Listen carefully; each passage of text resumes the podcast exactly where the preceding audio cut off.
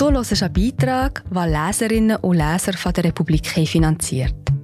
Mit einem Abo unterstützt du auch du unabhängigen Journalismus.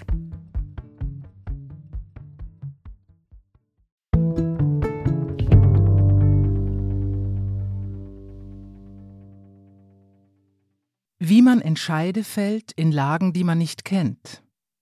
Ich wusste, was ich denke, doch die Erfahrung rüttelte an allem. Von Marie-José Colli, gelesen von Miriam Japp. Letzten Frühling saß ich mit zwei Kolleginnen in einem Zürcher Café, schlotternd auf der Terrasse. Ich wollte mir auf keinen Fall ein Virus einfangen, denn ich wusste, das Kind in meinem Bauch könnte jeden Tag kommen. Und ich wusste auch, es würde vermutlich per Kaiserschnitt kommen. Und ich erinnere mich, wie ich zu den beiden sagte, dass ich ja schon lieber spontan gebären würde. Aber wenn es halt nicht möglich sei, tant pis, ich könne es ja nicht beeinflussen. Dieses Sei's drum kam aus einer ganz klaren Haltung heraus, aus meiner großen Abneigung gegenüber der gesellschaftlichen Erwartung, rund ums Kinderkriegen müsse alles möglichst natürlich ablaufen. Das Tant pis speiste sich aus meiner Überzeugung, dass das, was wir Menschen anders machen als unsere jagenden und sammelnden Vorfahren, auch gut sein kann. Jede Frau soll selbst entscheiden können, was mit ihrem Körper geschieht. Niemand hat das zu bewerten. Klar, es gibt in gewissen Situationen eindeutige medizinische Empfehlungen, wissenschaftliche Ergebnisse zu Risiken und Chancen. Aber jenseits davon Warum sollte ein Kaiserschnitt weniger wert sein als eine Spontangeburt? Warum die Flasche weniger gut als Stillen? Weil die Frau und ihr Körper seit jeher für Natur stehen? Zur Hölle damit, dachte ich. Ich habe mich umfassend auseinandergesetzt mit Studien und deren Daten, habe Bücher gelesen und Gespräche geführt. Ich möchte zwar die Spontangeburt, ich bekomme sie vermutlich nicht. Tant pis. Drei Tage später lag ich in einem Spitalzimmer. Zu meinem Wissen und meinen Gedanken hatte sich gesellt ein Erlebnis und die Gefühle dazu. Nur passte das alles nicht zusammen. Ich wusste, es ist okay, wenn man nicht spontan gebärt. Ich meinte, es ist nicht weniger wert. Ich fühlte, es ist ein riesiges Versagen. Diese Diskrepanz zwischen Denken und Fühlen, die Frauen während oder nach der Geburt eines Kindes erleben, sei typisch, sagt die Psychotherapeutin Angela Hähne in ihrer Praxis für frauenspezifische psychische Beschwerden. Während der ersten Schwangerschaftsmonate entstünden automatisch und häufig unbewusst sogenannte Imaginationen, Gedanken, Träume, Vorstellungen. Dazu, wie die Geburt sein wird, wie das Kind, wie man selbst. In den letzten Monaten vor der Geburt treten diese Gedanken in den Hintergrund, sagt Hähne. Und dann treffen sie plötzlich auf die Realität. Eine Realität, die den früheren Vorstellungen häufig nicht entspricht. Diese Kluft erzeuge Reibung, sagt die Psychotherapeutin, Stress. In verschiedensten Publikationen zum Kaiserschnitt steht immer dasselbe Wort Versagen. Hähne sagt, wenn unsere Geburtserfahrung nicht so war, wie wir uns das vorgestellt haben, haben wir indirekt das Gefühl, ich bin nicht erfolgreich. Und das löst Schuldgefühle aus. Vor einem Jahr habe ich viel über diese Kluft nachgedacht. Wie war es möglich, dass mein Wissen und meine Gefühle so weit auseinanderklafften?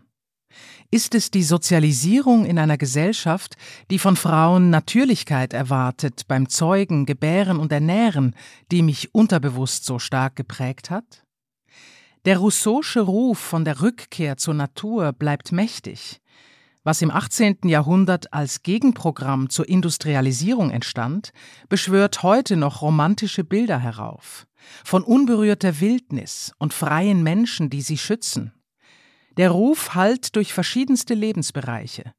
Unsere Umwelt muss natürlicher sein, unser Essen weniger verarbeitet, Verhütungsmittel nicht hormonell, Medikamente pflanzlich, Geburten eingriffsfrei. Daran ist vieles richtig. Darum ist es schwierig, sich gegen das Gefühl zu stemmen, natürlich sei zwingend besser. Welche Mutter fühlt nicht mindestens eine Prise Schuld, wenn sie sich nicht an die Naturgesetze anpasst, schreibt die französische Philosophin Elisabeth Badinter. Ist die Sozialisierung schuld? fragte ich mich also. Oder muss man die Kluft zwischen Wissen und Erfahrung vielmehr anthropologisch erklären? Vielleicht ist das Gefühl des Versagens tief verankert in der, nun, Natur der Menschen. Wir haben Bibliotheken gefüllt und Technologie angehäuft, aber unser Gehirn verhält sich unter Stress noch genauso wie das unserer nomadischen Vorfahren.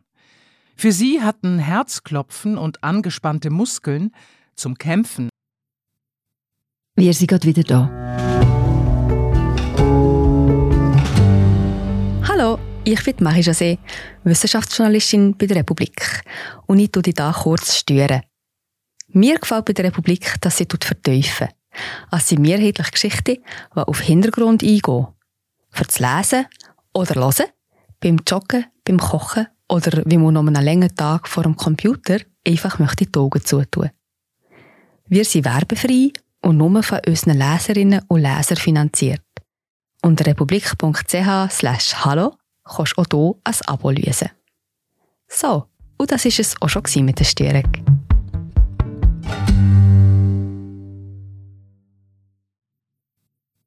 oder zum Fliehen mehr Erfolg versprochen als das Wissen aus all den Büchern, die sich heute auf meinen Regalen stapeln.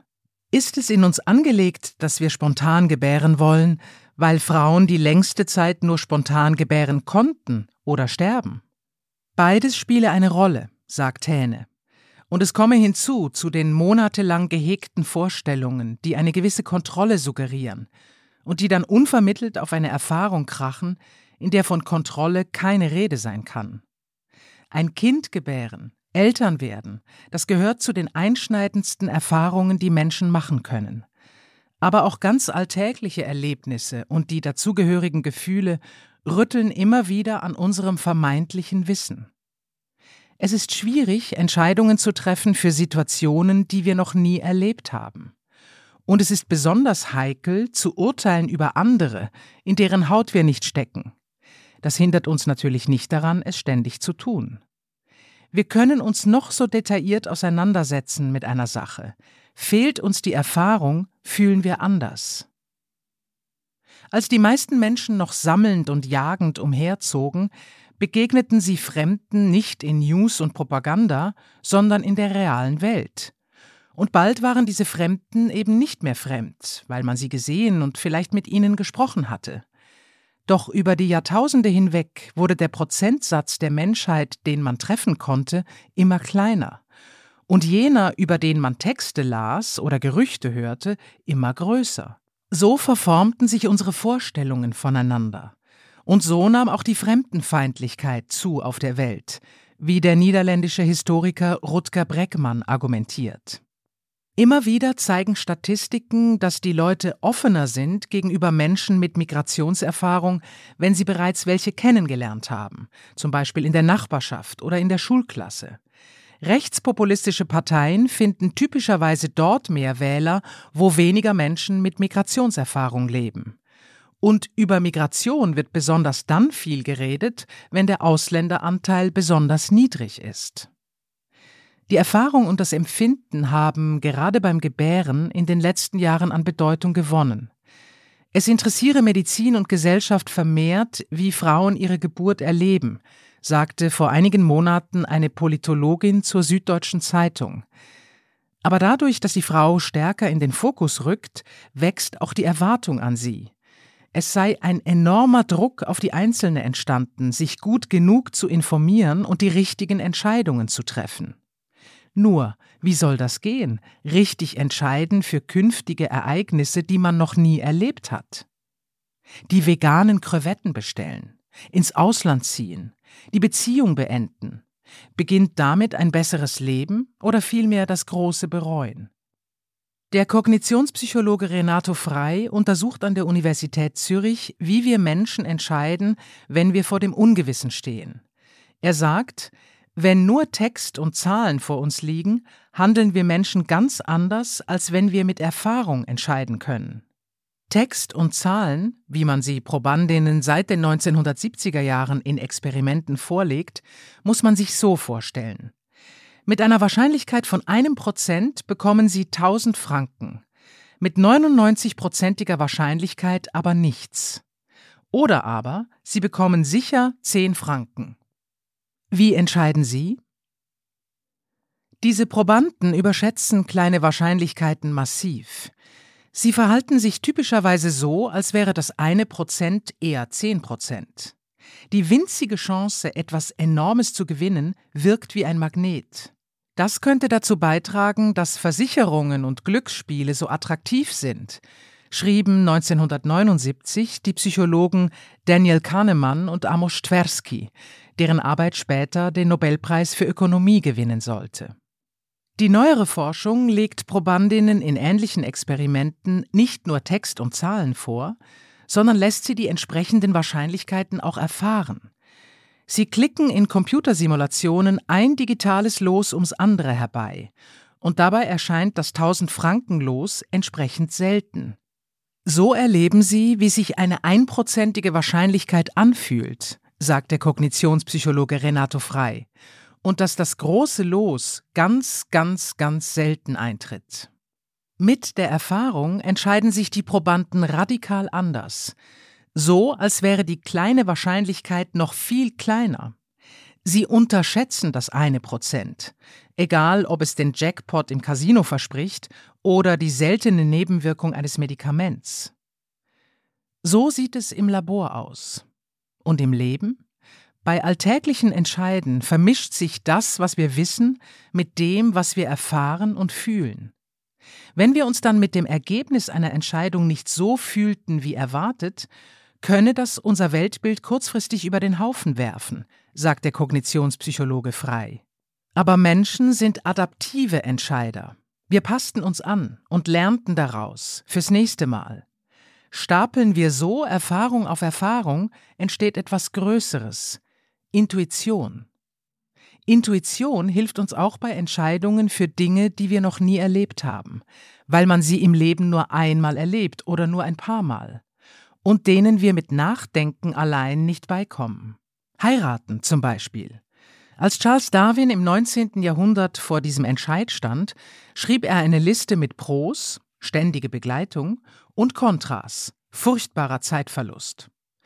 So eine Pro-Kontra-Liste mag naiv daherkommen, aber die Entscheidungshilfe geht weit zurück auf den amerikanischen Gründervater Benjamin Franklin, und sie hält sich bis heute gerade unter Kognitionspsychologen.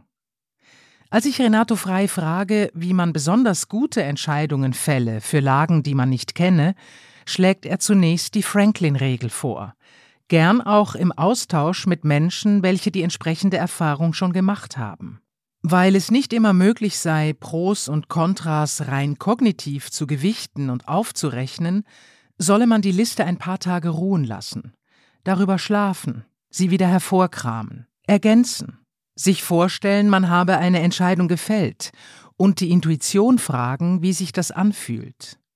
Kurz, mit der Liste das Bauchgefühl füttern und mit dem Bauchgefühl die Liste.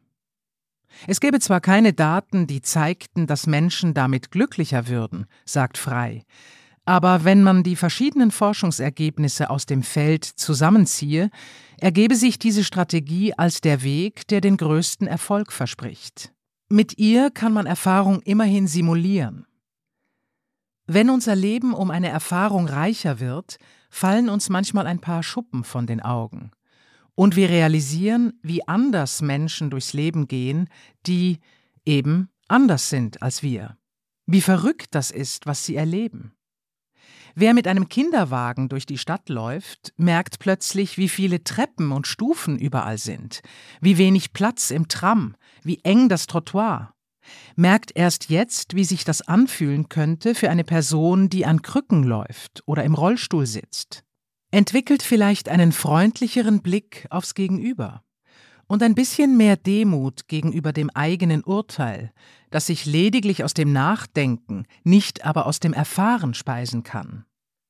Häufig fehlt uns dieser Blick. Was man sich beim anderen nicht vorstellen kann, das erklärt man gern für ungültig, sagt die Psychotherapeutin Angela Hähne.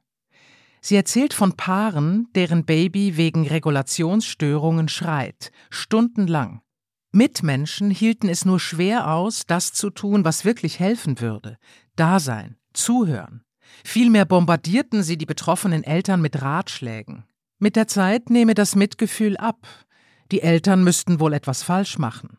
Denn sonst müsste man zugeben, dass das auch einem selbst passieren könnte.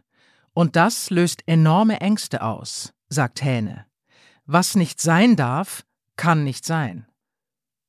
Ist es überhaupt möglich, sich hineinzuversetzen in jemanden, dessen Erfahrungen man nicht teilt, nie teilen wird?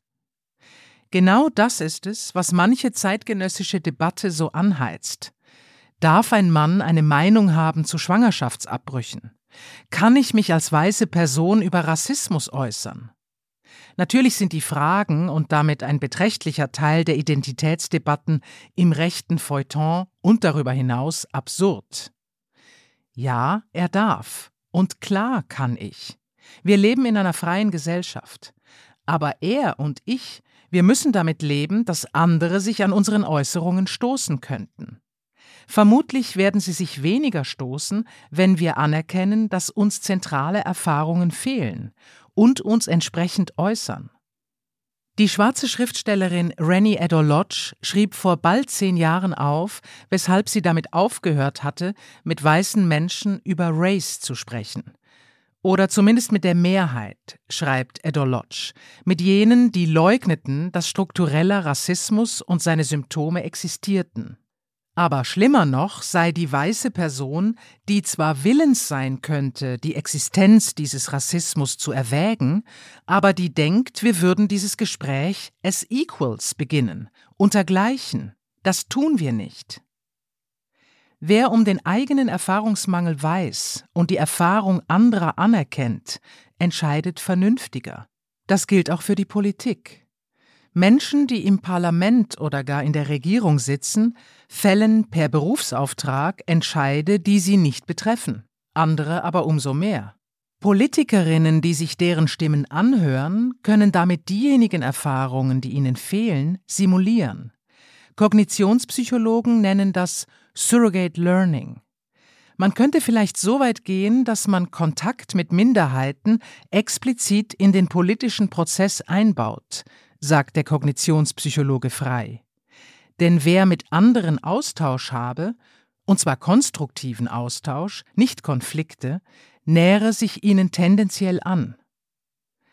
Nachdenken, Text und Zahlen, das Wissen allein, es reicht nicht.